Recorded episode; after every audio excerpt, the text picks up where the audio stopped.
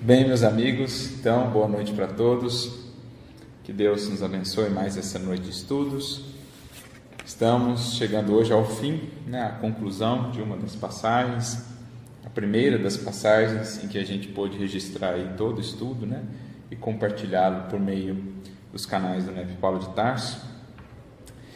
Então é com muita alegria, agradecendo também a todos que nos têm acompanhado, que têm mandado mensagens, que têm deixado lá os seus comentários, que sigamos todos juntos, aprendendo sempre à luz do Evangelho e do Consolador.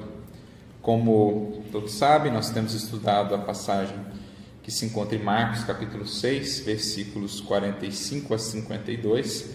Jesus caminha sobre as águas. E hoje nós vamos para o último versículo que é o versículo de número 52. Antes de lê-lo, para a gente poder passar a análise e ao estudo, só recordando, como a gente já avisou no estudo passado, a gente conclui agora esta passagem. Depois nós teremos, é, para o pessoal que está aqui né, no estudo presencial, na próxima semana nós teremos um estudo especial de Natal que irá ao ar no canal. Vocês que estiverem vendo lá depois o especial de Natal, ele irá ao ar na quarta-feira anterior ao Natal. E aí nós daremos uma pausa por um tempo, né? Retornando lá em janeiro com uma nova passagem que nós iniciaremos, que já foi definida, encontra-se lá no capítulo 3 de Atos dos Apóstolos, versículos 1 até 10, a cura de um coxo. Então, é a primeira passagem aqui no Neto Paulo de Tarso de Atos dos Apóstolos que nós vamos estudar até então a gente vinha concentrando-se aqui nos quatro evangelhos, mas sempre fazendo esse intercâmbio, né, esse revezamento. Agora vamos incluir também Atos dos Apóstolos e também é, as epístolas paulinas, as, a, as epístolas universais, né, de Pedro, Tiago, João, outras. A gente vai aí gradualmente selecionando alguns trechinhos para a gente também poder se aprofundar. Então, voltando aqui, versículo 52, diz o texto: Pois não tinham compreendido a respeito dos pães, mas o coração deles estava endurecido. Só para constar, talvez ajude-nos a entender, algumas outras traduções colocarão: Pois não tinham, é, não tinham compreendido acerca do milagre dos pães, né? não tinham entendido o milagre dos pães, mas o coração deles estava endurecido. E aí, o que, que a gente pode ver? Até interessante a gente ver esse versículo, né, fechando tudo, assim, até encontrar a conexão dele com todo o restante, com tudo que refletimos até aqui. Como é que a gente pode começar? Quem gostaria de trazer um primeiro ponto? Eu fiquei pensando que essa passagem que a gente estudou de Jesus caminhando sobre as águas, ela fala da, da nossa trajetória, né? na necessidade da nossa atuação no mundo, na travessia e do mar, e que ela, a gente tem o auxílio de Jesus, mas a gente tem o nosso trabalho para fazer. A gente tem a nossa tarefa e a gente não pode transferir, seja para Jesus ou para quem quer que seja. Ela é nossa. E quando ele traz essa questão do, da passagem dos pães, que a gente tem ali que ela vem antes dessa passagem, é Jesus justamente perguntando para eles quantos pães tende. Já trazendo isso, né, a necessidade de você se colocar ali no serviço, de você dar a sua contribuição e não esperar ali o milagre da parte de Jesus. Então eu pensei nesse sentido, o resgate dessa, dessa passagem dos pães. Muito bom, Fer. Então, essa foi uma das tônicas, né? um dos pontos principais que a gente desenvolveu ao longo de todo o estudo da passagem, essa questão da criatura, no seu esforço agora, tendo já recebido bases e fundamentos com Cristo. Desde o início, quando a gente falou que ele, eles foram compelidos ao mar à frente de Jesus, a gente vem destacando essa importância da construção interna da criatura, dos momentos de aferição, do esforço próprio e esse versículo então vem ao final, conectando-se com a passagem anterior, que trata, entre outras coisas, dessa oferta da criatura que é então secundada pelo Cristo, que é então multiplicada pelo Cristo por Deus. O pouco que a gente faz, mas com sinceridade e dedicação, que então converte-se em muito, né, de, em termos de realização, de progresso e mesmo de auxílio para outros a partir da oferta daquela criatura. Então a gente já tem um ponto de conexão realmente muito importante entre esse finalzinho aqui, que volta à passagem anterior, e toda a temática, que uma das temáticas principais da passagem. Né? O que mais que a gente pode pensar aqui, numa visão ainda geral? Acho que é o fato do pois, acho que está falando com relação ao que eles estavam extasiados, eles estavam muito surpresos, pois não tinham compreendido, é como se fosse uma consequência deles estarem. A, a continuação ainda do, da, do trecho anterior que a gente estudou, fala que então eles ficaram extasiados, pois não tinham compreendido a respeito dos pães.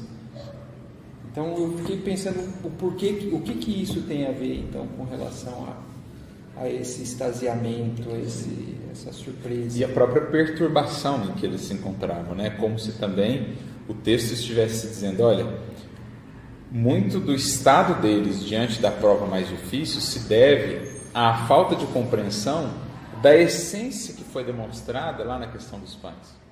E aí a gente já vai entrando numa pista muito importante, numa chave de entendimento. A passagem da multiplicação dos pães, ela é sobre um fenômeno. O cerne dela é sobre um fenômeno mediúnico, sobre um fenômeno de materialização, sobre a capacidade de manipulação dos frutos de Jesus, qual que é o cerne da mensagem da multiplicação dos pães? Pelo menos, ela fala do doar de si. Quando a gente se coloca nesse processo de doação, como você colocou, vem aí a mão de Jesus, multiplicam-se as coisas. Então ela fala de compartilhar, né? Também. Sim. Isso tem também. Né?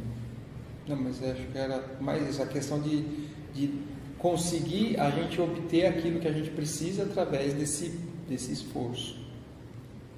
Sem entrar efetivamente na resposta desses questionamentos, uma coisa que a gente pode pensar, como o Marco trouxe do pois, né, essa continuidade e, e essa reflexão que o Arthur está trazendo, é que a gente vê muitas vezes acontecendo isso né, no Evangelho e é magnífico assim como as coisas vão se encadeando, porque as lições de Jesus elas vêm é, em contextos, elas vêm aplicadas a determinadas coisas, né? E aí a gente vê quando o evangelista vai colocando, né, uma passagem depois da outra, como elas têm relação e tudo. É, e aí eu me lembro de algumas, algumas coisas que a gente vai entendendo, por exemplo, lendo Humberto de Campos, que a gente vê uma passagem depois da outra, e vem uma parábola que é a resposta de uma coisa que tinha acontecido lá atrás, né? é, para ver o encadeamento mesmo das coisas, né, dos ensinamentos.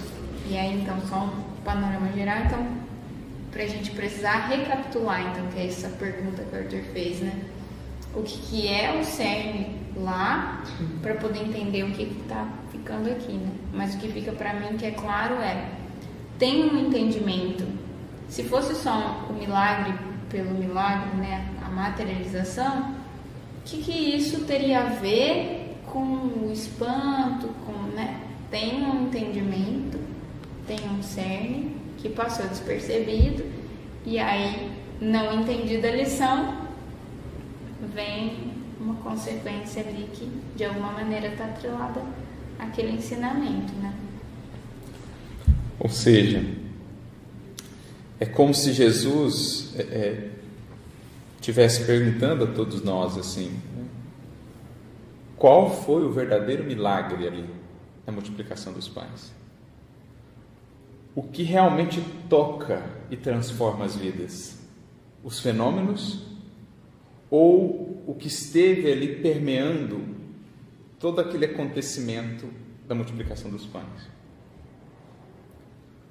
Vamos lá, para a gente traduzir isso mais de maneira mais acessível. Qual que é o grande milagre na multiplicação dos pães? Qual é a grande beleza que Jesus quer destacar? O que realmente marca e transforma as almas, para além do fenômeno que às vezes impressiona momentaneamente os sentidos e tal, mas que muitas vezes não é forte o suficiente, não é capaz de levar uma alma à convicção e a buscas mais profundas. Como a Flávia mencionou aqui em Estudos Pretéritos, Kardec fala tantas vezes, acerca do Espiritismo. Não nos fixemos, não estejamos excessivamente preocupados em começar com fenômenos, em mostrar fenômenos, porque fenômenos não formam convicção, fenômenos não transformam vidas, fenômenos não renovam sentimentos. Tem criaturas e mais criaturas que viram os fenômenos mais impressionantes da história da humanidade, da história da mediunidade e que permaneceram absolutamente indiferentes, ou frios, ou céticos. Qual que é o grande milagre da multiplicação dos pães que Jesus quer destacar? A força da fraternidade, a força da doação, a força da confiança em Deus que ele expressa que com aqueles poucos pães alimentaria multidões. Então, os discípulos ainda se detinham muito no fenômeno. Assim foi no caso da multiplicação dos pães, assim estava sendo aqui, ficaram perturbados, porque não estavam alcançando a essência da vida, do coração renovado na fé, na confiança, na colaboração, que então dá essa segurança, que então de fato transforma, que então nutre a certeza, a fé, mesmo nas circunstâncias mais adversas, porque eles ainda não estavam chegando no verdadeiro milagre da vida, que é o sentimento, que é a mudança de sentimento operada por Jesus e pelo Evangelho. Eles ainda estavam afeitos, atentos apenas ao que impressiona os sentidos e por isso muito frágeis portas dentro do coração.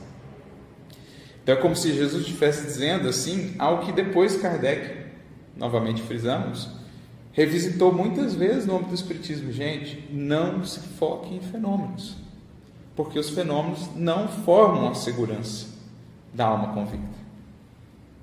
Não estejamos atentos a números, aos brilhos exteriores, aos títulos, aos ornamentos. Não nos preocupemos com isso. Preocupemos com a transformação na verdade e no bem, porque isso é a verdadeira força da vida. Que tanto dá segurança ao espírito, como também contagia e transforma outros espíritos e a outras vidas.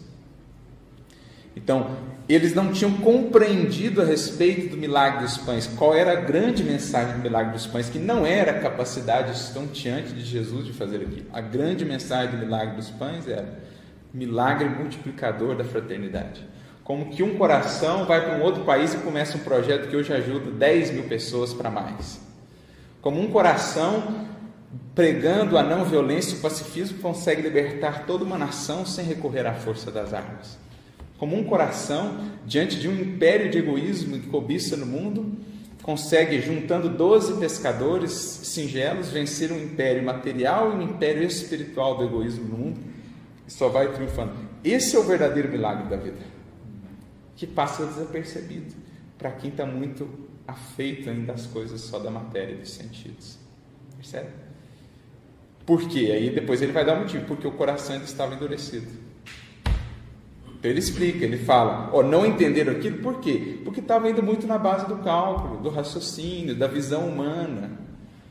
Não tinha sensibilidade, não tinha maturidade do senso moral para entender que a grande mensagem de Jesus não é a ressurreição física ali depois da, da cruz, não é a multiplicação dos pães, não é o caminhar sobre as águas materialmente. A grande mensagem de Jesus é, no caminhar sobre as águas, o controle sobre a matéria na multiplicação dos pães, a força multiplicadora da fraternidade do bem, na ressurreição ali do, né, depois da cruz, não uma supressão das leis divinas ou naturais, mas antes a, força da vida que sobrepõe-se a toda expressão de morte, a força do bem que vence todo o ataque da sombra do mal. Então, essa sensibilidade alcançava o espírito da, de tudo que Jesus fazia, né, que eles até então não alcançavam. Quando a gente coloca essa força do sentimento do amor a serviço, né, da nossa parte também, é, vem esse amparo e esse influxo do alto para que isso prossiga, que é bem a imagem da multiplicação, né? É, o que, que aconteceu com eles aqui nessa passagem, lembra? Eles se fatigaram na hora de remar, então foi, foi exaurindo a força, né? Foi faltando porque faltou dessa, dessa conexão, né? Foi se perdendo, e aí eu lembro daquela imagem do ventilador, né? Tira da tomada, ele vai perdendo a força, e aí não consegue, eles entraram naquele estado, aí Jesus interviu então, e aí veio e tal. Então é um pouco disso também que retoma na mensagem da multiplicação dos pães. É que nessa força da fraternidade, nessa força do amor, nesse né, tudo que eu estava colocando, você mantém o movimento da conexão com o alto. E aí vem então, vem Deus e multiplica, né? É bem essa imagem, né? multiplica. E se a gente não tá assim, a gente fica espantado então com tudo, né? Poxa, mas eu não dei conta, aí vem Jesus e. Enfim. E é curioso porque eles mesmos que não entenderam foram eles que se preocuparam com a multidão, em alimentar, em... esse sentimento fraterno despertou por parte deles. Jesus demonstrou que com o que eles tinham era capaz de fazer muita coisa e eles ainda não tinham entendido o que aconteceu. E, e, lembra que Jesus, quando ele vem caminhando sobre as águas, é ele pairando sobre as ondas, a materialidade, tudo aquilo que estava sendo obstáculo para os discípulos, né? Sim. Mostrando também que o coração que está fortalecido vai. E aí o espanto estava um pouco também nesse sentido, né? Poxa. E ele mostrando, de novo, né? Tem uma força é, do sentimento de si.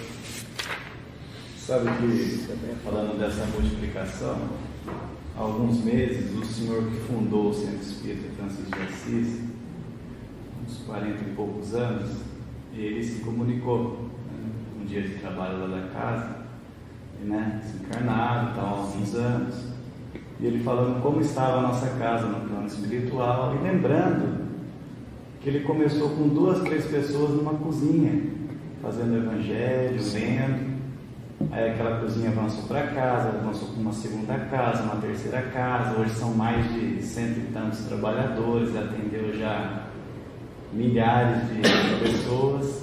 E ele próprio dando testemunho do plano espiritual, como multiplicou. Ele, né?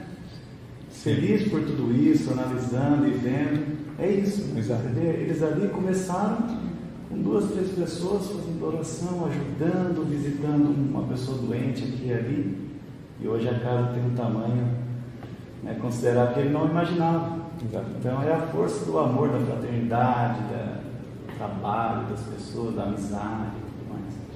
É como se Jesus estivesse dizendo né, para nós: olha, gente, o segredo da vida está nisso. Né? Às vezes a gente fica excessivamente preocupado com as coisas materiais, se vai ter, se não vai ter, o pragmatismo, né? que é um pouco dos discípulos ali. Eles estavam mais preocupados com o pragmatismo do mundo, mas Talvez eles não tivessem tão interessados ainda ou tão despertos para a necessidade de nutrição espiritual e amorosa daqueles corações. Eles estavam preocupados com a fome, talvez porque eles próprios estivessem com fome, mas eles ainda não alcançavam que mais importante que aquilo, né, que aquela, fazia aquelas criaturas estar ali todo aquele tempo e estarem dispostas, inclusive, a retornar sem o alimento, era a nutrição que haviam recebido. Então, talvez não estavam tão atentos a isso. E assim também nós. É, Quase toda a história né, de centro espírita começa assim, numa salinha, na casa de alguém, numa cozinha, com um, dois, três, e aí vai indo e tal.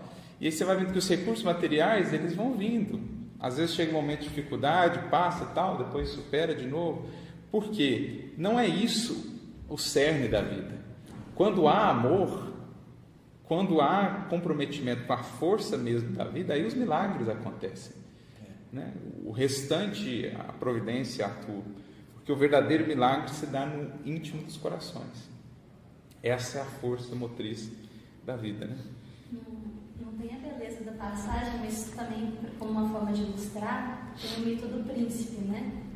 A Lucilena Galvão comenta que ah. os contos de fadas, na verdade, são mitos.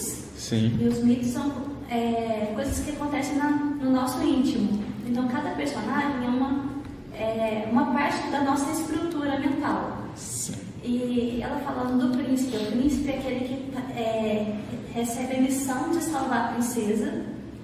Ele não vai ganhar nada com isso, não tem nada que está prometido para ele, nem inclusive a mão da princesa, ele não tem nenhuma promessa de que ele vai ter nada, mas ele tem a boa intenção, ele está disposto a realizar o trabalho de salvar.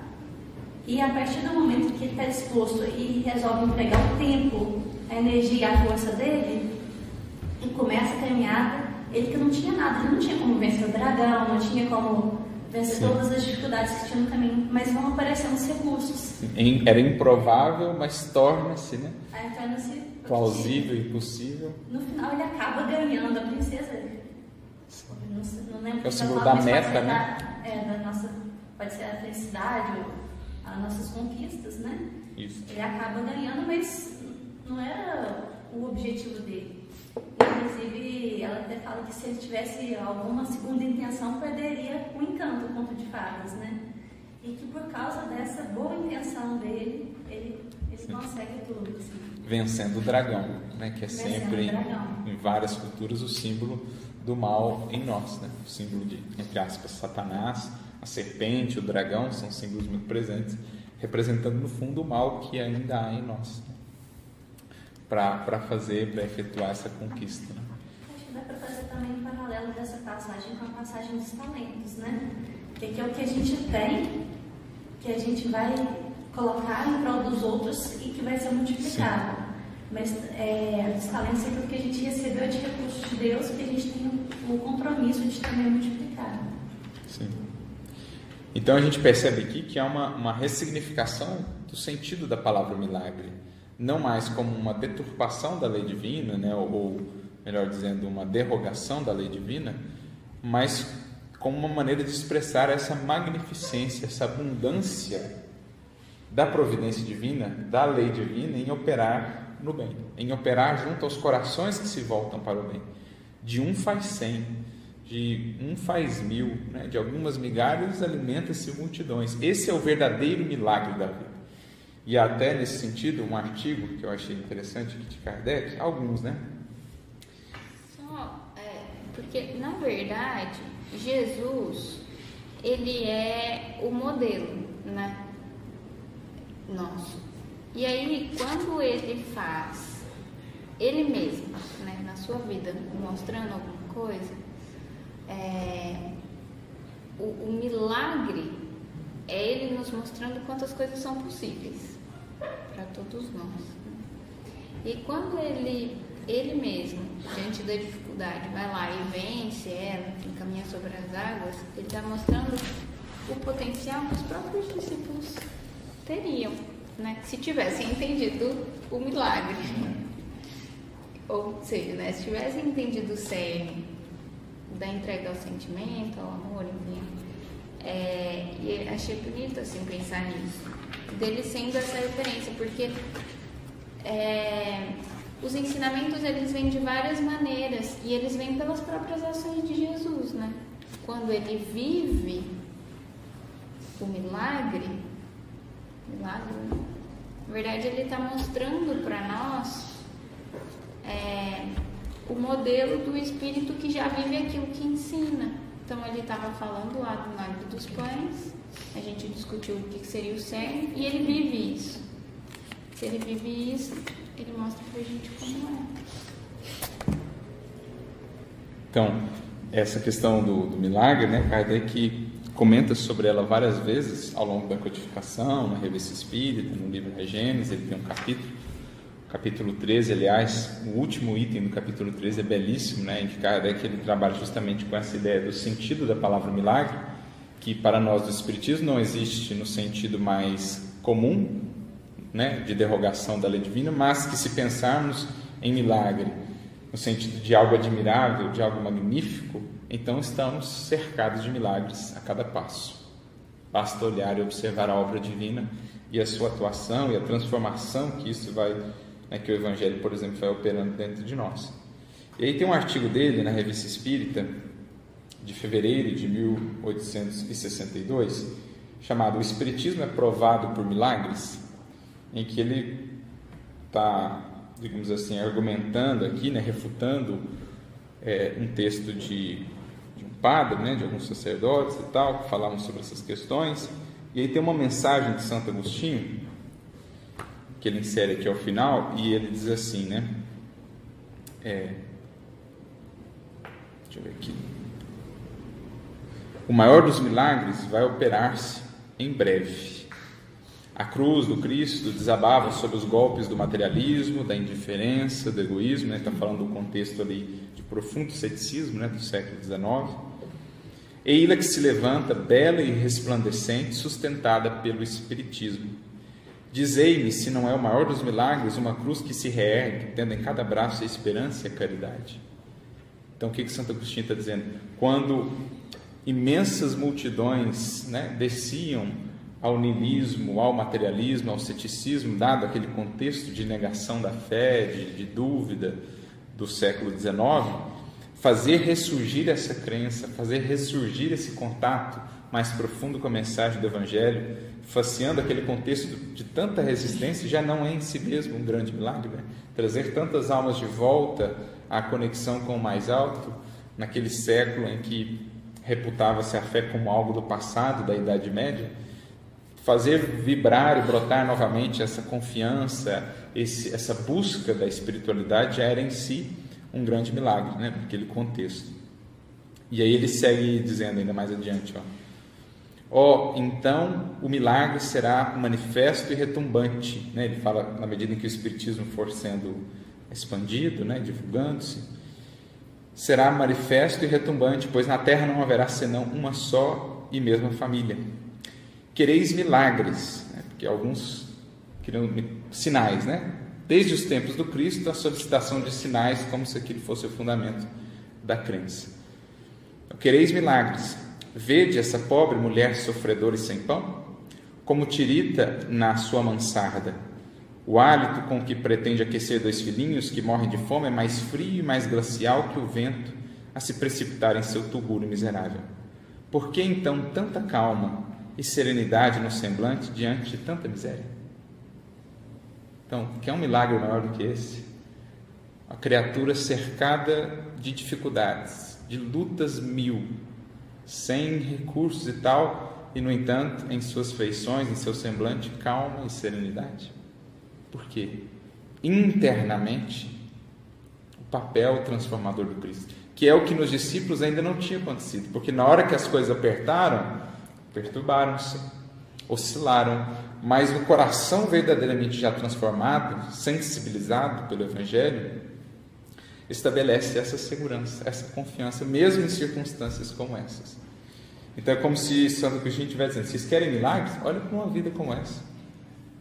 Algo que parecia impossível para quem vê de fora, manter-se sereno e confiante nessas circunstâncias, para um coração transformado pelo Evangelho, ué, é possível. Ah, é que ela viu brilhar uma estrela ardente acima de sua cabeça. A luz celeste espalha-se no seu refúgio. Não chora mais, espera. Não amaldiçoa mais, apenas pede a Deus que lhe dê coragem para suportar a prova.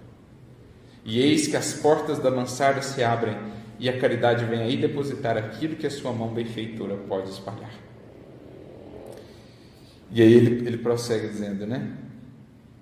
É, que doutrina dará mais sentimento e entusiasmo ao coração? O cristianismo plantou o estandarte da igualdade na terra e o espiritismo impunha o da fraternidade.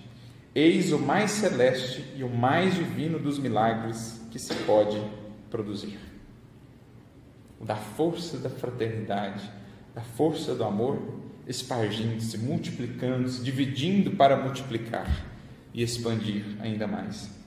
Né? Aqueles que pedem milagres físicos, eis aí o verdadeiro, o mais belo, o mais celeste, o mais divino dos milagres. É, não, o Espiritismo não se prende a fenômenos físicos, nem assim também não o Evangelho. O grande milagre de Jesus não foram os feitos aparentemente impressionantes, materialmente falando dele. Se ele tivesse só feito isso não tivesse uma mensagem que desse vida e alma a tudo isso, ele seria hoje um personagem esquecido. Como tivemos grandes médios no passado que tinham capacidades mediúnicas, físicas ali impressionantes, mas que não deixaram o legado aqui do amor e da fraternidade que varou séculos, como Jesus o fez. Então, Assim como o Evangelho não se baseia só nos fenômenos, mas, sobretudo, na mensagem, no amor, assim também o Espiritismo não se prende a fenômenos, nem se apoia em milagres que falam aos olhos, mas dá fé ao coração. Dizei-me, não consistirá nisso o seu maior milagre? Não é isso o maior milagre? Uma vida renovada, transformada para o bem, que há agora confiança, serenidade, força para ajudar mesmo quando em extremas dificuldades. Então, esse é o milagre que está lá nos pães, para além da, do fato, sim, impressionante de Jesus multiplicar ali a matéria, né? Mas mais impressionante ainda, que ele queria deixar como mensagem é essa força, que a gente tem visto ao longo dos séculos por meio de tantos exemplos aqui já citados. Né? Não há como duvidar dessa força, porque a história está recheada de exemplos. Nosso mundo contemporâneo está recheado de exemplos. Né? De um Albert Schweitzer, de um Mohandas Gandhi, de um Chico Xavier, sem recursos de qualquer natureza e multiplicando assim tamanha riqueza para tantas vidas. Esse é o milagre verdadeiro. E o, o milagre ou a, o fenômeno né, tem o, a importância de atrair o espírito ainda mais materializado. Por, e por detrás disso, acho que a gente enxergar a beleza. Porque o próprio Espiritismo, no início, tinha muitos, e existiam muitos fenômenos, e hoje isso é diminuído para se dar o valor ao que é para ser dado. Sim. É, tinha no início aquela função de mexer as águas, né? de levantar o pólen, de, de chamar a atenção. Mas mesmo Kardec não incentiva que se fizesse isso com esse intuito. Existiram os fenômenos, chamaram a atenção, mas Kardec, por exemplo, não incentiva que, chegando um curioso, ah, vamos fazer aqui para você, primeiramente, pelos olhos alcançar. Kardec sempre orientava, comecemos entendendo a ideia, os conceitos, porque então os fenômenos serão só nem precisaria, né? mas serão apenas uma corroboração. Porque começando-se por aquilo que é o próprio cerne da vida, ganha-se mais e com mais segurança. Porque muitos viram os fenômenos os mais impressionantes e ainda assim mantiveram-se completamente insensíveis. Né? E só aproveitando o gancho, há um outro artigo de Kardec também muito interessante na Revista Espírita de maio, perdão, de novembro de 1863, em que Kardec traz exemplos da ação moralizadora do Espiritismo. E é muito interessante, ele traz algumas cartas que ele recebeu de pessoas que contaram sua mudança de vida a partir do Espiritismo. Se não me engano, eu, eu passei por esse artigo há algum tempo, mas se não me engano, tem aqui até uma carta de um presidiário que havia encontrado a doutrina espírita dentro ali da, da, da, prisão e que havia renovado completamente a sua vida. É até bonito a maneira como ele escreve, sabe?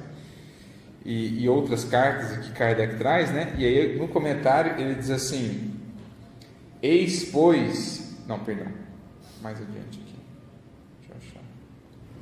Aqui embaixo.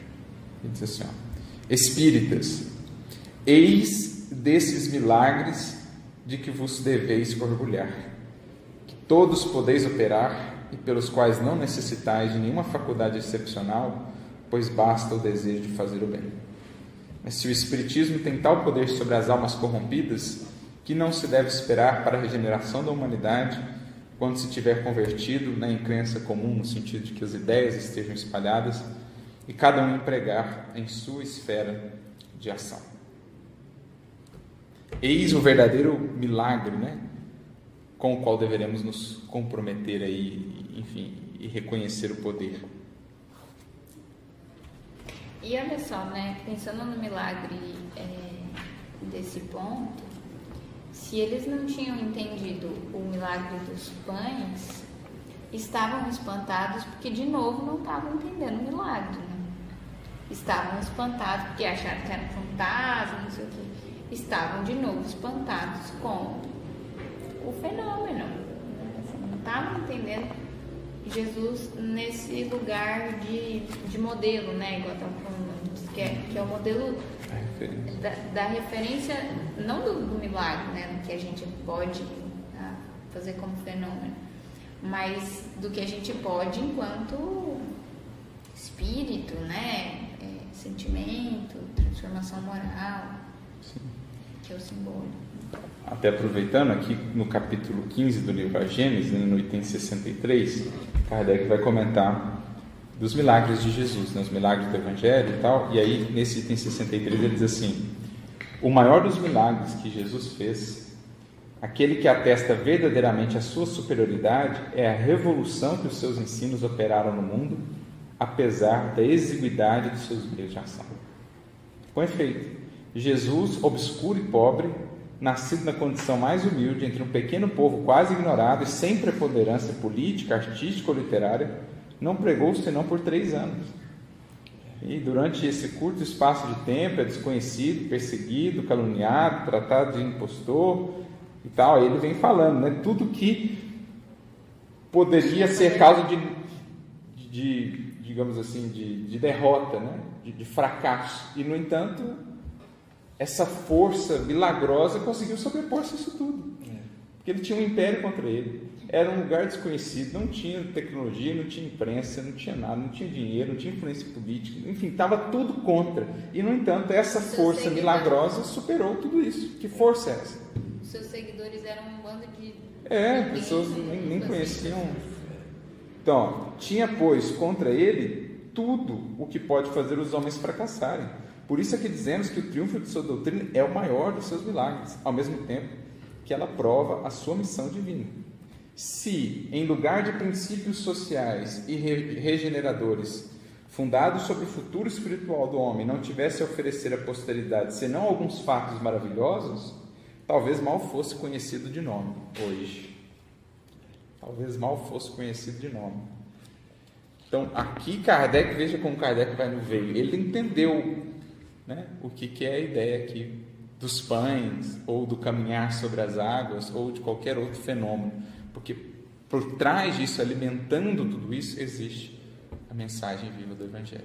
E olha que lindo, né? A gente vê é, hoje, analisando a, o cristianismo, não só o espiritismo, o cristianismo mesmo, nas suas várias expressões, assim, o que, que fica do Cristo para as pessoas? Os milagres fazem parte dos ensinamentos, estão no Evangelho, são estudados por todos, mas não é um milagre. Que, o milagre fenômeno, né? Que, que move as pessoas. Os cristãos não se fixam nisso. Porque a gente não fica esperando esse tipo de fenômenos. É outra coisa. É outra coisa que une essas pessoas, né? Que move esses corações. Tanto que Kardec, quando vai escrever o Evangelho segundo o Espiritismo, né, ele coloca que vai deixar de lado os assuntos que são polêmicos. Ele pega aquilo que é indiscutível, né? Isso, o núcleo mesmo moral, né, da mensagem. Diga lá, Silvinho, Uraí. Não, só um comentário, né, que quando Jesus ressuscitou, né, Tomé não acreditou. Hum. Né? E Jesus falou para Tomé, né, é, feliz aqueles que creem sem ver, né? É justamente isso. A gente precisa ter a fé. Não pode se basear em fenômenos. Né? É, a fé maior é, é a felicidade de crer. Né? Sim, amigo. Ótima lembrança, né? E claro, compreendendo aqui, não uma fé cega, né? Uma fé ingênua, mas no sentido de que tanto uma fé lúcida, porque entende o mecanismo, entende as leis, mas também aquele aspecto da fé sobre o qual a gente não reflete tanto, que é a sensibilidade, a intuição que a fé dá. A, a, percepção mais fina, né? a acuidade moral que a fé dá e faz o indivíduo penetrar mais na essência das coisas do que propriamente naquilo apenas que ferem os sentidos. Então, a fé, além de ser raciocinada, de nos trazer a lucidez da compreensão dos fenômenos, que por sua vez consolida a convicção, ela também traz essa sensibilidade, um coração mais depurado.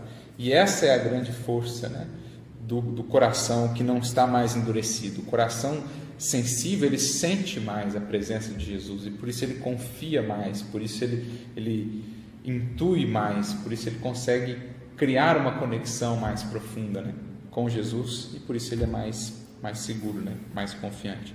Mas até aproveitando, já que você lembrou de Tomé, já estava engatilhado aqui o caso dele, né? Tomé. Porque é mais ou menos esse o, o drama aí de Tomé, o processo pelo qual ele passou é, por boa parte ali do, do contato com Jesus, até os últimos momentos, quando Jesus já se encaminhava para a crucificação. Tomé tinha essa questão dele, né? De, de sinais. Ele, ele achava que o, o Evangelho, que a mensagem de Jesus prosperaria na medida em que ele conseguisse mais e mais números, então focado ainda por fora, né, no número, ao invés da essência, da qualidade dos seguidores. E para isso ele via que o melhor meio era Jesus usar esses poderes mesmo para chamar a atenção. E aí várias vezes ele tentou tirar de Jesus, né, fazer com que o mestre fizesse esses sinais. Então ele chegava lá com personagens importantes ali da região, romanos, pessoal da corte de Herodes e outros. Mestre, tem uma galera aqui, eles estão só esperando um sinal assim para eles formarem convicção e cerrarem fileiras conosco. E Jesus sempre contornando, né? Jesus sempre desviando. E aí o Humberto Campos traz para nós isso. É, no capítulo 16 do livro Boa Nova, Testemunho de Tomé, ele traz um pouquinho desse diálogo com Tomé, de Jesus, né, diálogo entre Jesus e Tomé, aqui antes da crucificação, quando Tomé chega ali querendo esses sinais, e aí Jesus volta-se para ele assim: Mas se eles são incapazes de perceber a presença do nosso Pai, como poderão reconhecer um simples sinal? Como dizer assim: Tomé já está cheio de sinal, aí é só olhar para o lado. Se eles não conseguem ver, o que, que vai adiantar um outro sinal? É que os Espíritos também dizem no livro dos Espíritos: pedem sinais, mas Deus distribui a mancheias as provas da sua existência aos passos de cada criatura. É falta de sensibilidade, porque ver o fenômeno todo mundo vê, todo mundo vê um pôr, um pôr do sol, todo mundo vê. É magnífico, é, a humanidade consegue recriar isso? Não, uma coisa sublime. Todo mundo vê as estrelas à noite, aquela visão cósmica assim impressionante, todo mundo vê. Agora, quem vê no pôr do sol Deus? Quem vê nas estrelas marcando, preenchendo o céu noturno a presença divina? Os corações mais sensíveis. Aqueles que não estão só já, ou que não estão apenas no limite dos raciocínios humanos, dos interesses humanos, do, do pragmatismo materialista, é, né, do, do orgulho, da soberba. O coração sensível, ele não tem como não ver para além do fenômeno em si. Então, é isso que Jesus está dizendo, olha, eles não têm ainda a sensibilidade, então não adianta, eu posso fazer um sinal aqui mais impressionante que seja. E ele continua, porque aí o, o Tomé então pergunta, mas qual será então a nossa senha? Né? Como é que a gente vai provar para as criaturas que a gente está com Deus, que o esforço nosso está com Deus? Olha o que Jesus diz: uma só lágrima que console e esclareça um coração atormentado vale mais do que um sinal imenso no céu, destinado tão somente a impressionar os miseráveis sentidos da criatura. Porque aquele gesto daquelas pessoas, porque aquelas pessoas que tinham os pães, elas podiam guardar os pães para elas, né? Sim. Elas podiam falar, não, eu estou com fome aqui, olha o tanto de gente, está pedindo meu pãozinho, eu vou guardar aqui o meu, eu vou sair de fininho e eu vou embora mas elas deram os pães que elas tinham para o todo. Então, o grande, a grande beleza de toda aquela passagem não é que Jesus pegou isso, né, e fez o fenômeno material, é o gesto de doação daquelas pessoas, a capacidade multiplicadora do amor, a confiança de Jesus em Deus. Isso é o bonito. É uma parte dessa. Exatamente. Então, um movimentozinho, um, um, esforço, uma lágrima, uma palavra que leve consolo, que multiplique a, a presença do amor, vale mais para o coração aflito do que qualquer fenômeno que ele visse. Aí que está o segredo. É isso que Jesus está dizendo. A nossa senha também é a nossa própria exemplificação na humildade e no trabalho. Quando quiseres esclarecer o espírito de alguém, nunca lhe mostres que sabes alguma coisa Sofre, porém, com as suas dores e colherás resultado. Milagre da renúncia, do sacrifício pela felicidade, pelo sorgimento de outra criatura. Né? Eu, eu acho que eu citei isso aqui alguns dias no, no estudo aqui, mas vale a pena citar de novo. O, no livro Ave Cristo, nós temos aquela passagem. Tinha, alguém tinha levantado, né? É, foi uma comentário aqui. Quem tem olhos para ver, que veja. Isso. Quem tem olhos para ver, que veja. Mas lá no livro Ave Cristo, tem uma hora lá que o, um dos personagens principais, que é o Quinto Var, ele foi preso. Né? Lembrando que ele é preso num movimento de perseguição iniciado ali localmente pelo próprio filho, que tinha raiva profunda do cristianismo e dos cristãos. Filho que não sabia que ele era o pai dele, por conta que, quando ele era bebê ainda, o pai foi fazer uma viagem e o, um, o que veio a ser depois o padrasto dele, que queria ficar com a mãe dele, mandou matar o pai nessa viagem, só que o pai acabou não sendo morto, um amigo foi morto no lugar dele, enfim. Né? Quem já leu a história vai lembrar. E aí o pai acaba reencontrando o filho depois com outro nome, porque ele assume o nome, né? Personalidade daquele amigo que foi morto, e ele não se revela, fica ali como um amigo dele por um tempo, não se revela. Beleza, aí Começa o processo tal, ele vai ser julgado, é julgado, é condenado, torturado na prisão e tal, estava para ser morto. O cara que esteve envolvido lá com o assassinato, lá atrás, que havia sido mandado pelo atual padrasto do filho para matar o pai dele, percebeu que era ele que estava ali. Reconhece. Reconhece que era ele. E aí depois de muitos anos guardando essa culpa, né, esse remorso dentro de si, ele não ele realmente sente-se ali impedido e o arrependimento fala mais alto e ele vai atrás do filho para falar. Chegando lá, está o filho, o padrasto, que era o mandante, e ele chega lá falando: Olha, aquele que está lá é o seu pai. E aí o padrasto logo já tenta: Não, está louco, esse cara não está sabendo o que fala, tal, e fica aquela coisa, e o Tassiano duvidando e tal, e tal, e fica aquilo, aquilo. Aí o, personagem lá, que é o Fábio o Súbrio, né, que ele chamava, Flávio Súbrio, se não me engano, eu vou tirar a minha vida para você acreditar. Não é o melhor meio, né, mas ele fez isso, suicidou-se. Quando chega a notícia que ele suicidou-se, ali tudo de em, em, pouco tempo, porque o outro lá estava morrendo já na prisão. Aí o Tassiano fala, não, realmente tem alguma coisa, e ele vai correndo para a prisão, o padrasto vai junto. Vou acompanhar para ver o que vai ser isso agora. Né? Chegando lá, o filho tá, começa a conversar, vai indo, vai indo, e realmente percebe que era o pai, mas ele fala assim, o padrasto ali do lado. Eu não consigo entender então, não consigo aceitar. Como é que é possível, se você é de fato meu pai, que você não odeia esse que está aqui do meu lado? Esse teu padrasto, por tudo que ele fez. Ele roubou a mulher, mandou matá-lo, matou o seu amigo, né? E aí o pai, né, o quinto varro, você imagina, gente, tudo que o outro fez para ele, ele volta assim para o filho e diz: Meu filho, não seja ingrato ao que ele fez por ti. Ele cuidou de você toda a vida, sustentou você, sua mãe, deu-lhe educação, deu-lhe os recursos necessários. Você imagina, um gesto desse, o cara poderia fazer o que fosse ali, mediunicamente. E esse gesto teve mais força naquele coração que qualquer outra força da terra. Como o gesto de Estevão, junto da Abigail, falando assim: ele é justo e bom, ele, no dia que ele conheceu Cristo, servirá até o fim. Gente, isso aqui que Jesus está falando, essa é a senha, esse é o milagre. Um coração que consegue portar-se assim nestas circunstâncias, ele move montanhas, ele quebra fortalezas as mais duras e resistentes que são as do coração.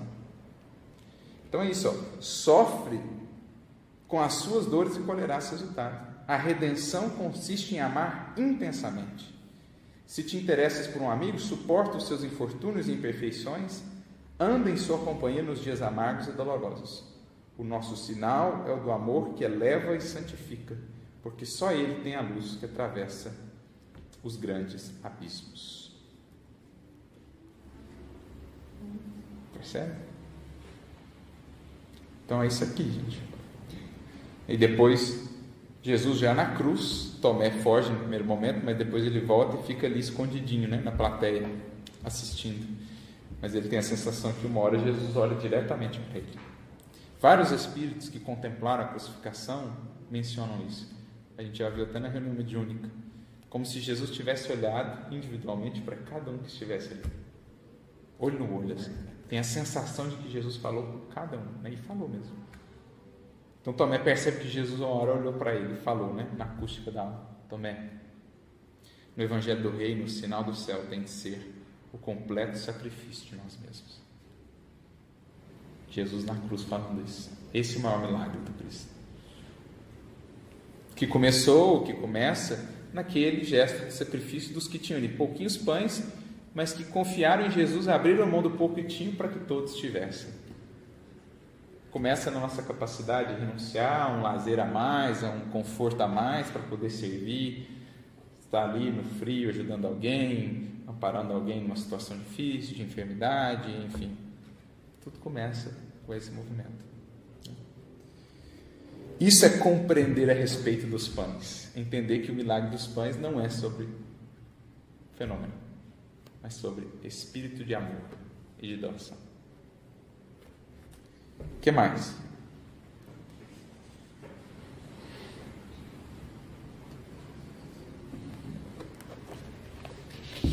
no uso que a gente faz do raciocínio. Porque na passagem dos pães, né? Uh, primeiro movimento, e é um movimento muito comum a nós, né, é esse do ceticismo, de olhar de uma forma extremamente racional, destituída ali totalmente de qualquer sentimento e falar, não, não é possível. Exato. E aí a gente se fecha e não se abre para as oportunidades. Quando aí, se a gente estivesse aberto, a gente poderia fazer uso do nosso raciocínio para fazer algo útil, mas não, a gente justamente se fecha e aí as coisas deixam de acontecer. Então, tentar alinhar talvez esse raciocínio ali iluminado pelo sentimento que a gente sempre fala, seja um grande desafio para a gente. Exatamente. Esse é o grande ponto, né? Da, da educação em sentido mais amplo que nos compete fazer, do processo de autoeducação.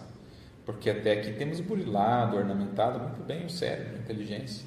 Na doutrina espírita, a, a, cultura é sempre muito incentivada, né? o estudo é algo sempre muito presente, muito importante, mas o grande, o grande gap, né? o grande.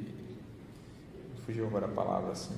O grande passo a ser dado, o, o ajuste a ser feito, é trazer também o coração a essa questão, a sensibilidade. Porque não nos esqueçamos, tudo aqui diz respeito a esse coração ainda endurecido. Então, o Evangelho introjetado na mente, no, no intelecto, mas ainda não sensibilizado é, acolhido no coração. Foi isso que a gente comentou na passagem, né? Quando eles começaram a ficar com medo e tal, se contaram. Que era uma expressão da racionalidade, né? E aí depois vem Jesus falar, tem confiança, né? Sou eu. Foi o que a gente comentou também no, no passado, né? Acolher a Jesus no barco. A gente falou sobretudo a questão do sentimento, porque acolhê-lo na inteligência, nos, nos, panoramas da nossa memória, do nosso raciocínio, nós já, já o acolhemos há, quiçá, dois mil anos. Muitos de nós, às vezes, desde aqueles tempos, já, já temos contato com o Evangelho, mas aos trancos e barrancos, né? Diga lá por aí, Silvinho. Não, só um comentário, né, que na verdade, né, é, a fé é a grande realizadora do, dos milagres, né?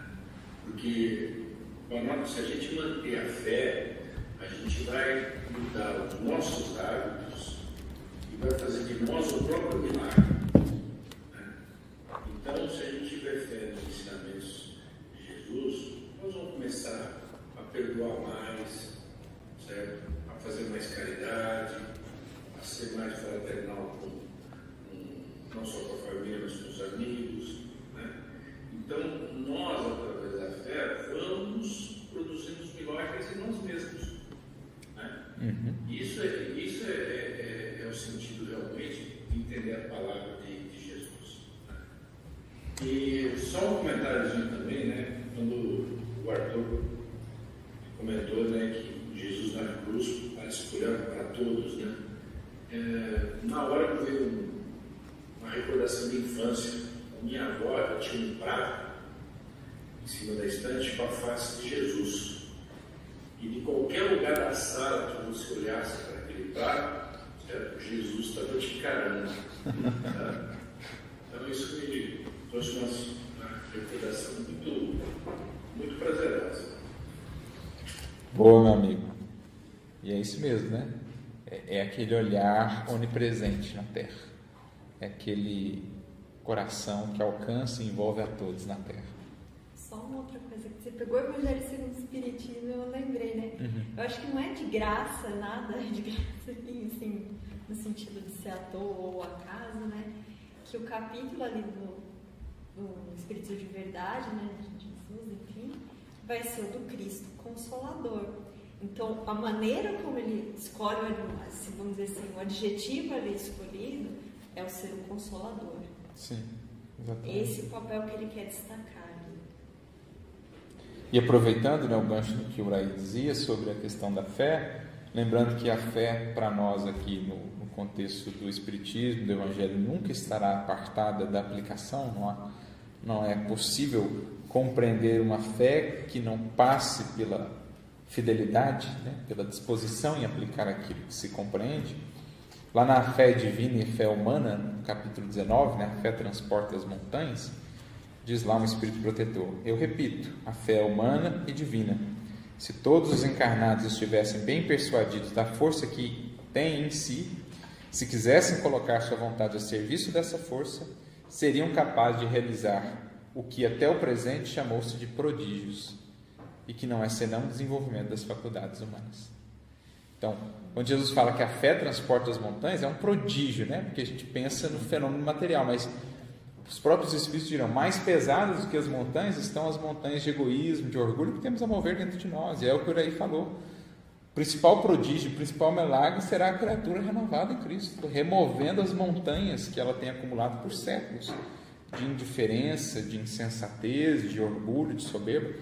Isso sim é um verdadeiro prodígio fé que move essas montanhas, esse desenvolvimento das faculdades do Espírito que renova-se em Cristo.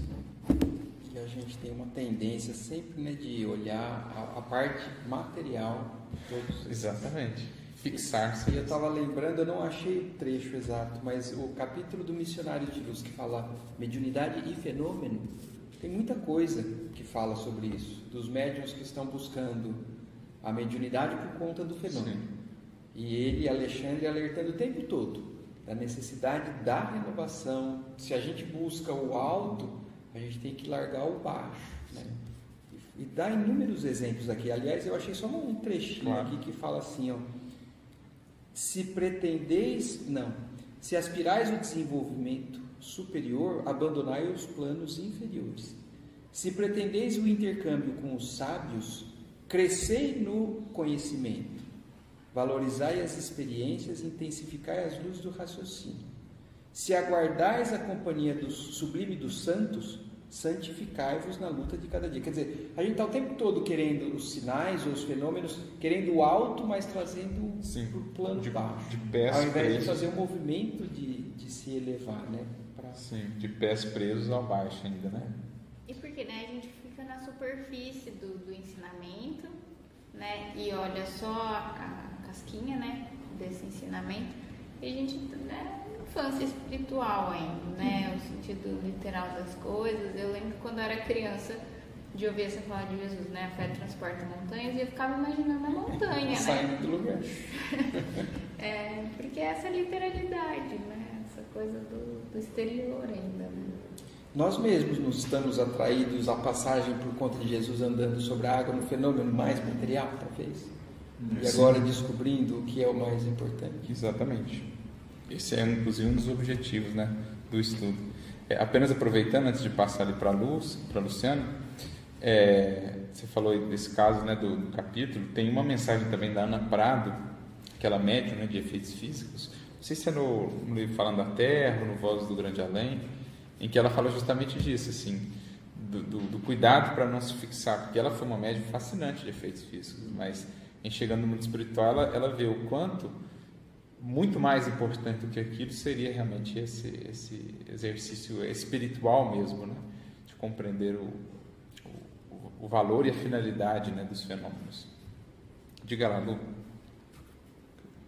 É, eu estava pensando aqui é, na, na, na, passagem do centurião, né, que ele vai buscar Jesus para curar o dele, que é, era o que o, que falou, né? Ele foi buscar, a Jesus, né?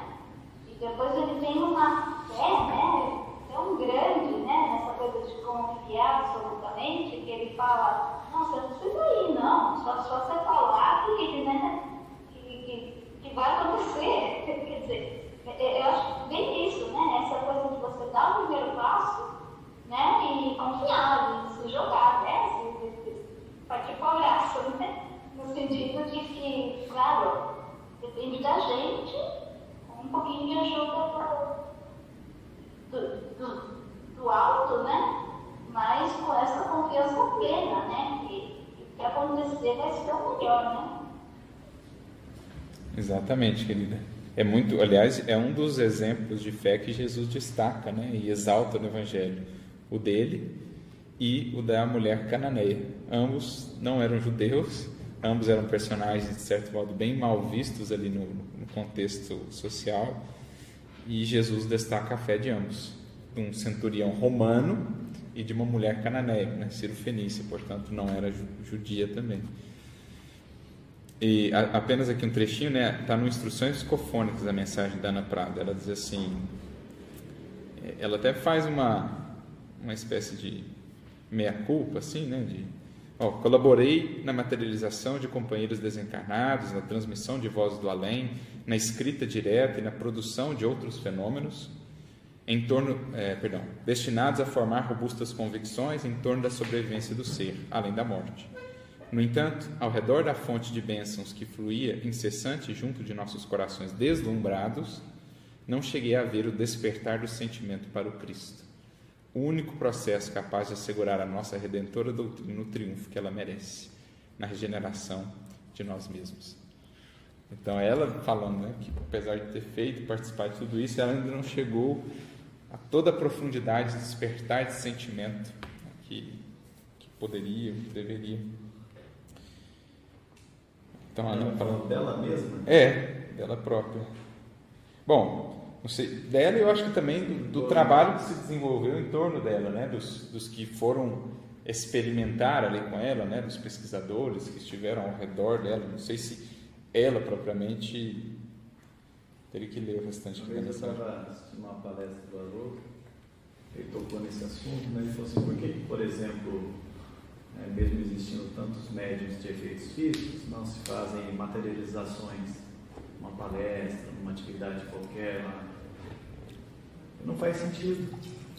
E para muitas pessoas também não é. Você pode materializar um espírito se ela não quiser acreditar, não estiver aberta para isso, não estiver ainda sensível para essas realidades, não muda. Não é verdade? Para muitos, nós, por exemplo, estamos aqui, estamos no centro do espírito, sabemos do intercâmbio, os espíritos estão aqui conosco, não precisa materializar. Né? Não, a gente não precisa disso para saber da, da existência. Estamos em busca de, de outras coisas, né? de outras desse sentimento que a própria Ana Prado falou. Né? De outra sensibilidade. É, de outra sensibilidade, de, de, dessa, daquilo que a gente não conquistou mesmo, né? Dessas compreensões maiores para algo mais permanente mesmo. Exatamente. E aí? E o coração? É, eu ia só pensar né, sobre o coração endurecido. A gente perde, né? Pelos nossos corações endurecidos. Porque Sim. veja só, né? Olha a oportunidade que os discípulos tiveram aqui. De retomar tudo que a gente pensou nessa passagem lá no início, né? Jesus está mandando eles para o barco, a gente falou da encarnação, enfim, da oportunidade deles irem sozinhos, né? Assim, sozinhos no sentido de por eles mesmos e tal.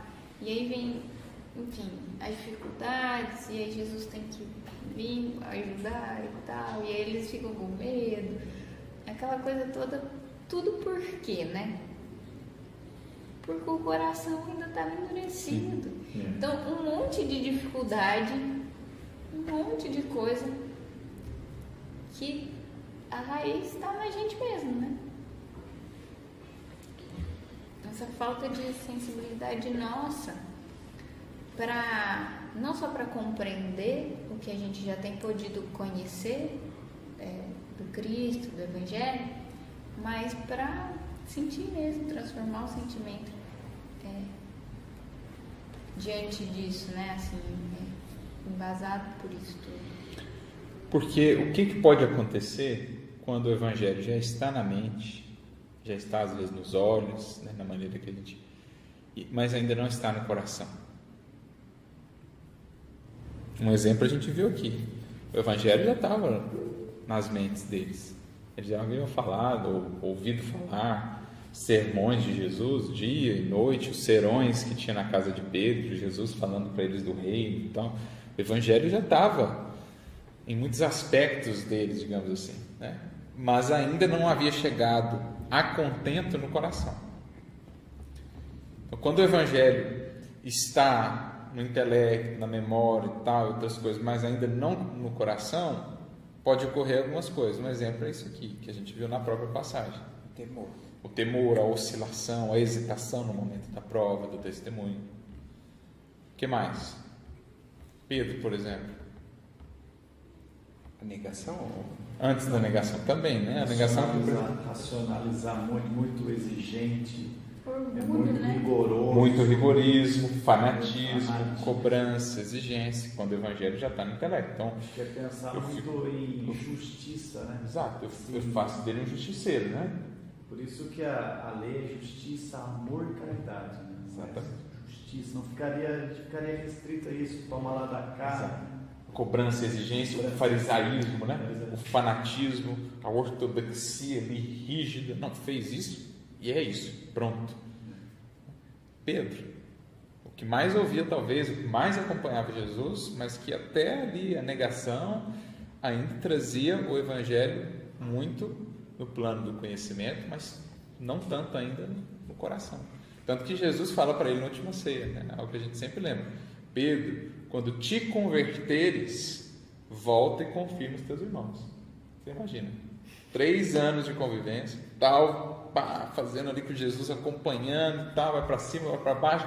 Chega na última reunião, Jesus fala: Pedro, quando você se converter, por quê?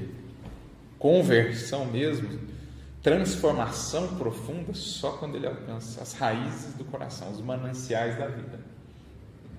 Até lá, muita gente pode fazer com o evangelho nos lábios, com o evangelho na mente. A gente, com o evangelho na mente e nos lábios, gritava ad majorem dei glória enquanto acendia a fogueira.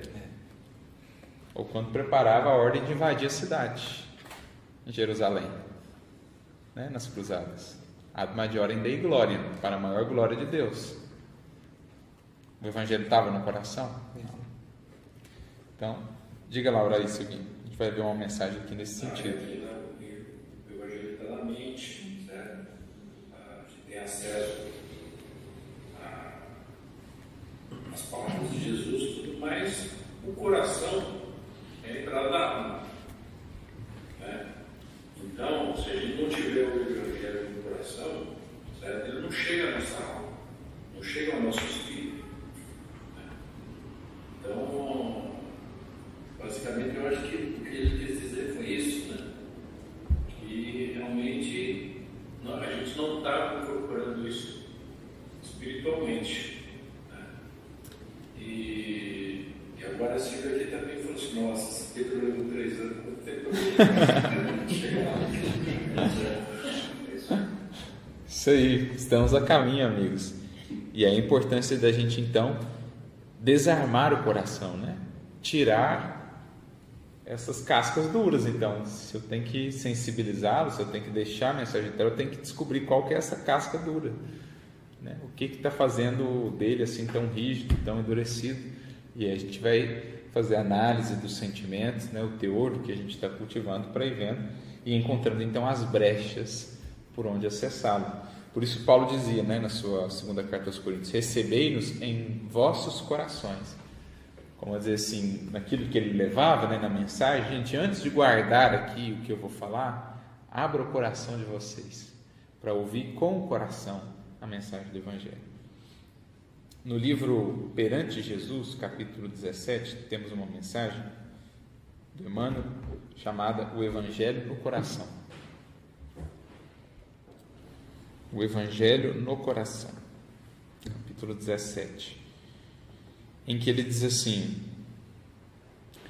Quando o Evangelho vive somente em nossa cabeça, sofremos o perigo de queda nas discussões infindáveis, porque a intemperança mental e a vaidade sempre fazem boa vizinhança. Então, o Evangelho, retido só na cabeça, levando a discussões infindáveis. Gente, ó, só olhar a Idade Média. É só olhar o desenvolvimento ali da teologia, no qual muitos de nós espíritas hoje estivemos envolvidos, em que éramos hábeis discutidores, os concílios, né? as, as reuniões infindáveis, os debates sobre heresia ou não, conceito ou não, pode perseguir ou não e tal, né? Tem até aquela cena muito marcante do filme de Francisco de Assis, em que ele, Francisco de Assis, ele nasce e atua justamente num contexto muito grave da Igreja Católica, quando das Cruzadas, né, surgimento ali da Inquisição. Então ele vem, não por acaso, nesse período, para retificar e fazer-nos voltar à, à origem do Evangelho. E aí tem um momento ali em que estava se organizando uma cruzada, não lembro qual delas, né? Mas é, Francisco ele vai a pé, né? Vai caminhando, claro, pega uma via ali e tal, mas vai até o sultão. Reúne-se com ele, conversa com ele, propondo a paz. Aí no filme, né? Não dá para saber exatamente os fatos históricos, porque temos algumas fontes, mas é mais superficial. De fato, ele se encontrou com esse, com esse sultão à época lá, que era né, que estava do outro lado da, da frente de batalha. E ele propõe a paz ali, tá, o sultão o recebe muito bem, o, o, o devolve para eles, assim, disposto mesmo a selar a paz, tão impressionado que ele ficou com o exemplo de Francisco de Assis, e aí Francisco chega falando disso e tal, e os cristãos não aceitam, né? Isso é uma cena no filme, naquele filme Claro de Francisco. E aí ele começa a falar assim, e aí um, um como é que fala? É, eu fugi o nome agora dos cargos ali eclesiásticos, um cardeal, volta-se para ele e diz assim: Francisco, você quer saber mais que um teólogo da Igreja Católica? Você quer saber mais que um teólogo que nos diz que é perfeitamente possível sim eliminar o muçulmano? para proteger a fé e para, enfim. E aí Francisco viu que não tinha caminho ali naquele coração, né? porque eles estavam nesse plano. Você quer, você quer saber mais do que um teólogo que estudou sobre isso e disse, afirmou para nós que é lícito fazer isso em nome do Evangelho? Aí Francisco percebeu que, olha, ele fez todo aquele movimento e foi nessa viagem, inclusive, que ele adquiriu o problema da visão, que fez o que, que o tornou cego. Né? Depois ele teve que até colocar brasa ardente no fogo por conta da, da infecção que ele pegou nessa viagem no deserto. E é isso. E o outro lado, não cristão, ele conseguiu sensibilizar. Sim, ele conseguiu sensibilizar o outro lado, mas quando ele chegou do lado dos cristãos para selar o acordo, não, não houve acordo. Então é isso, né? Discussões infindáveis, um, uma capacidade né, de, de, de sofismar de, de fazer ali casuísmo, né? Para contorcionismo canônico, contorcionismo jurídico, contorcionismo moral para justificar é, essa ou aquela postura, a gente tem sido muito hábil ao longo dos séculos no âmbito do Evangelho, porque Evangelho na cabeça. Quando se localiza exclusivamente em nossos olhos, é provável desçamos da luminosa posição de companheiros para a condição de inquisidores e fiscais dos nossos melhores amigos. Porquanto é sempre mais fácil descobrir os erros alheios que surpreender os nossos. Então, aquilo que a gente falava aqui, Daniel lembrou do caso de Pedro. Evangelho nos olhos, mas não sensibilizado pelo coração, ele se torna um inquisidor, ele se torna um fiscal, ele sai assim com o olho, com olho percussiente, muito hábil para ver o erro para ver a sombra no outro. E se ele é hábil, se ele é rápido, é arguto para achar, mas não para olhar com a compaixão, não para olhar com a indulgência, que regue, que estende a mão, que busca um jeito de auxiliar em silêncio. Não, é para achar o erro e apontar. É Pedro antes ali chegava perto de Jesus, ah, mas quem é você? Eu conheço a sua vida, já listava os erros todos do indivíduo. Então, o que pode acontecer quando o Evangelho está só nos olhos? Alguma dúvida, algum acréscimo? Tranquilo? Quando já situado simplesmente em nossos ouvidos, somos suscetíveis de perder valiosas sementeiras de fraternidade, de vez que a nossa vigilância imperfeita sem qualquer dificuldade, se converte em suspeita. Eu ouço com malícia. Então, eu, eu, eu até já tenho os, os parâmetros né, do Evangelho na mente, no raciocínio, mas como o sentimento não está depurado, a audição espiritual, a acústica da alma, ela ainda não é pura. Então ela contamina o que chega. Eu não ouço com pureza de coração.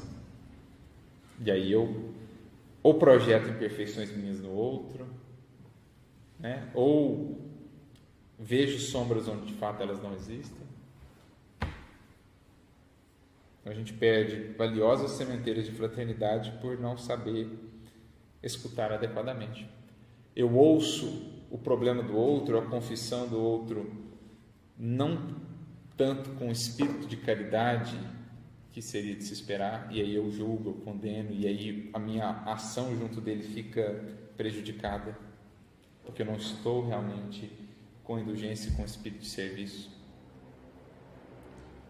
Então, são algumas condições né, do Evangelho já presente de alguma maneira em nossa vida, mas ainda não no coração.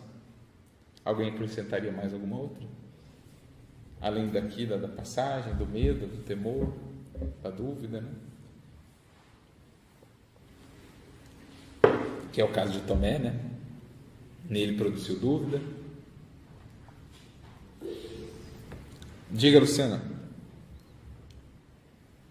Eu adicionaria inconformismo. Conformismo? Ah. Inconformismo ou conformismo? Inconformismo. Tá. Sim. Revolta, né? É, quando a gente se rebela ali com, com as circunstâncias da vida, com o proceder do outro, mesmo já informados do Evangelho. É um outro, um outro sinal também.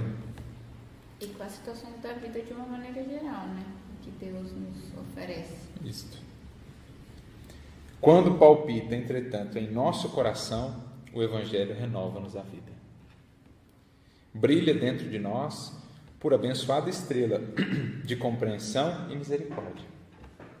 Seus raios divinos apagam a malícia em nosso olhar. Então veja, Antes o evangelho até estava no olhar, mas não tinha ainda a luz do coração, então ficava um olhar contaminado, enviesado. Então vem o amor, vem o sentimento renovado e apaga a malícia do olhar, santificando-nos a audição e sublimando-nos os impulsos, intenções e motivos. Elevam nossos sentimentos para o céu, projetando-os simultaneamente na terra, através de nossos braços em obras genuínas de amor, fraternidade e sabedoria. É como se do coração, então, o Evangelho pudesse partir harmoniosamente para todos os outros membros do corpo, para, para todas as outras potências do Espírito. O Evangelho no coração, lembrando lá os departamentos que Emmanuel descreve né, da mente, o Evangelho no coração, ele vai sublimar os desejos, ele vai orientar a memória, na justa aplicação, ele vai coordenar a inteligência para que ela esteja em serviço do bem. Todas aquelas potências, o amor ele vai orientando, né, integrando numa ação harmoniosa. Assim também os membros, os demais membros. Os olhos serão agora olhos de ver, não a imperfeição à sombra apenas, mas ver as possibilidades de serviço, ver o divino que há no outro, ver a oportunidade de cada experiência, por mais difícil.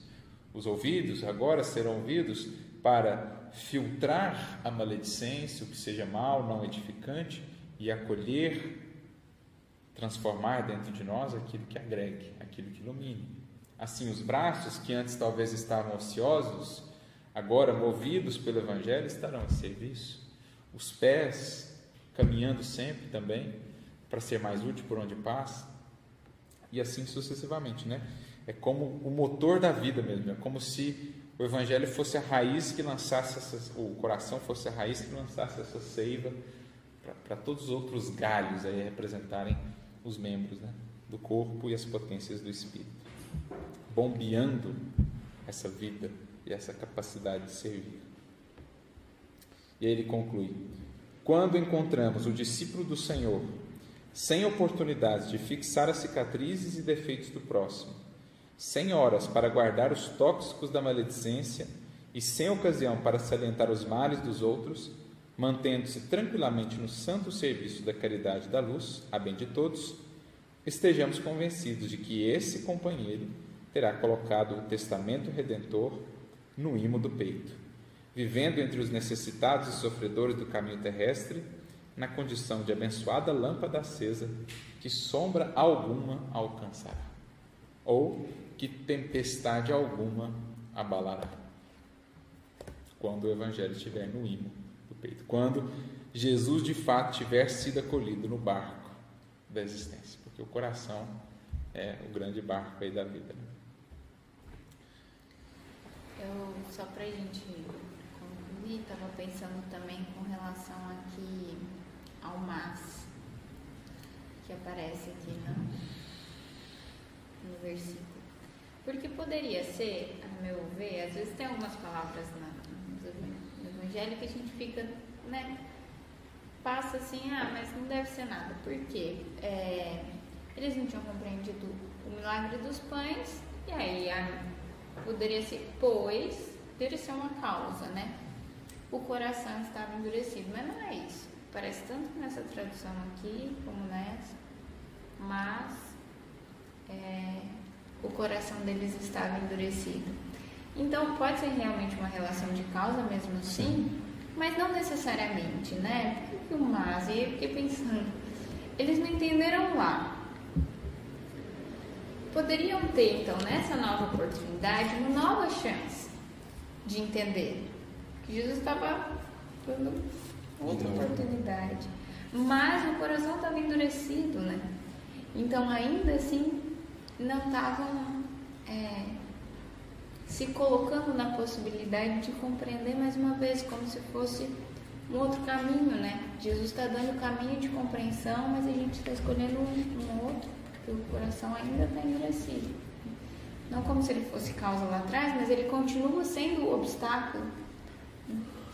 É, e é sempre uma nova oportunidade. A partir do momento que a gente começar a amaciar esse coração, diante das novas oportunidades, porque toda vez que a gente revisita os ensinamentos de Jesus, que a gente se dá essa nova chance de repensar, a gente tem uma nova oportunidade de poder acolher isso diferente. Não sei. Eu pensei também nesse mais lembrei do nosso estudo do, do Pai Nosso, aquele final, mas livrai-nos do mal. Acho que tem relação, Arthur? Tem um pouco. O mas aqui no sentido também de uma. Fiquei, será que essa expressão faz sentido no contexto? Fiquei um pouco confuso também. Eu lembrei do nosso estudo da oração do Pai Nosso. Sim. É que o mas ele também, ele, às vezes ele tem esse sentido de adição, né, de um acréscimo, de uma espécie de explicação em relação ao que foi dito antes, uhum. né? Mas também nesse sentido, né, que a Flávia destacou, de uma postura reiterada, né? Então, sucede alguma coisa lá atrás, aquela postura existiu, outra oportunidade surge, mas a, a postura ainda permanece, e, e, muitas vezes é assim em nossas vidas, né? A gente vai insistentemente relutando em sensibilizar-se. A vida convida-nos primeiramente de maneira mais suave, por meio das brisas, primeiramente de maneiras mais, mais amenas, depois um pouquinho mais energia, um pouquinho mais energia, e assim a gente vai relutando, relutando, endurecendo, endurecendo, até uma hora que a, a, a vida ela recorre à dinamite. Né? Porque a maneira de vencer a rocha, às vezes, é a mesma dinamite. Então, vem as grandes dores quebrar esse endurecimento mais, mais é, duro, né, mais consolidado aí do coração para a gente poder então aos poucos sensibilizando.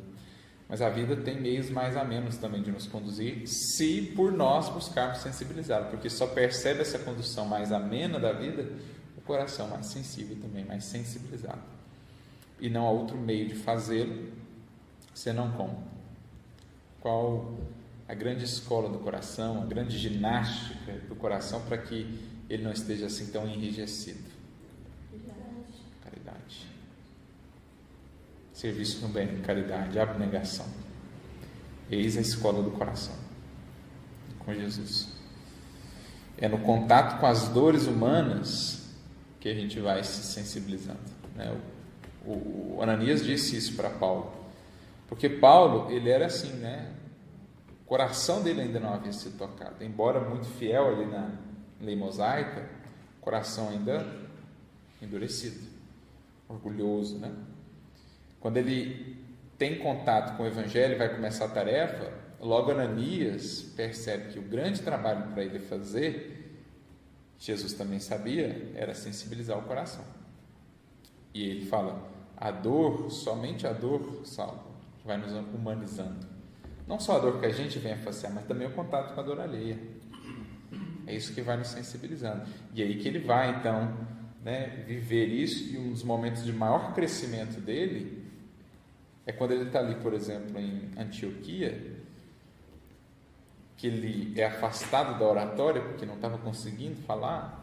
E o que, ele faz? Ele abre a sua tenda às pessoas que frequentavam a igreja, aos sofredores. Ele, ele começa a ter contato com os corações, a viver com as dores, com as experiências alheias. E aí o Emmanuel até descreve: antes as pessoas passavam por sua vida sem deixar, sem deixar marcas no seu coração. Agora Cada vida que passava por ele deixava uma marca no seu coração e ele nessas vidas. Então ali Paulo foi entendendo a escola do coração. Né? Capacidade de fazer amizades, de, de estabelecer laços. Isso é, é o processo. Beleza? Mais alguma coisa, alguma dúvida? Eu, eu pensei quando falou da questão de que estava endurecido na questão do, assim, então não tinham olhos para ver, talvez, mas eu pensei na questão assim, será que, isso várias vezes eu já perguntei para você, né?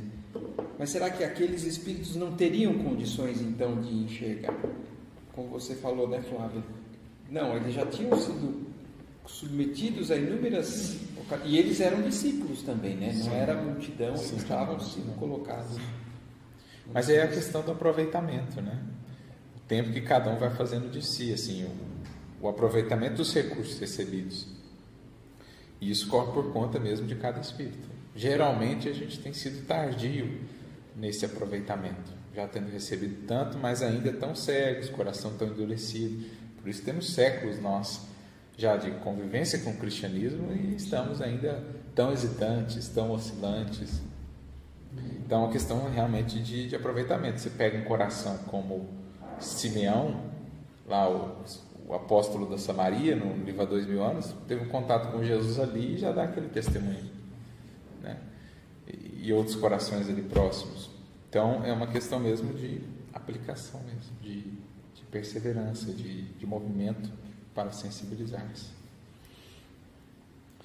Então é isso, pessoal. Concluímos aqui a nossa passagem. Lembrando sempre, né, todos que nos acompanham, sem qualquer pretensão de esgotá-la, a gente fechou esse ciclo de estudo aqui de análise, esperando que tenha sido útil aí aos que estiveram conosco nessa jornada. E a gente dará então uma pausa para o pessoal que acompanha os vídeos, né? Uma pausa nesses estudos. Teremos mais um especial de Natal, mas em janeiro estaremos de volta já com uma nova passagem lá em Atos dos Apóstolos. Então, Jesus siga nos inspirando sempre, a todos que nos acompanhem. Uma boa noite e até os próximos estudos.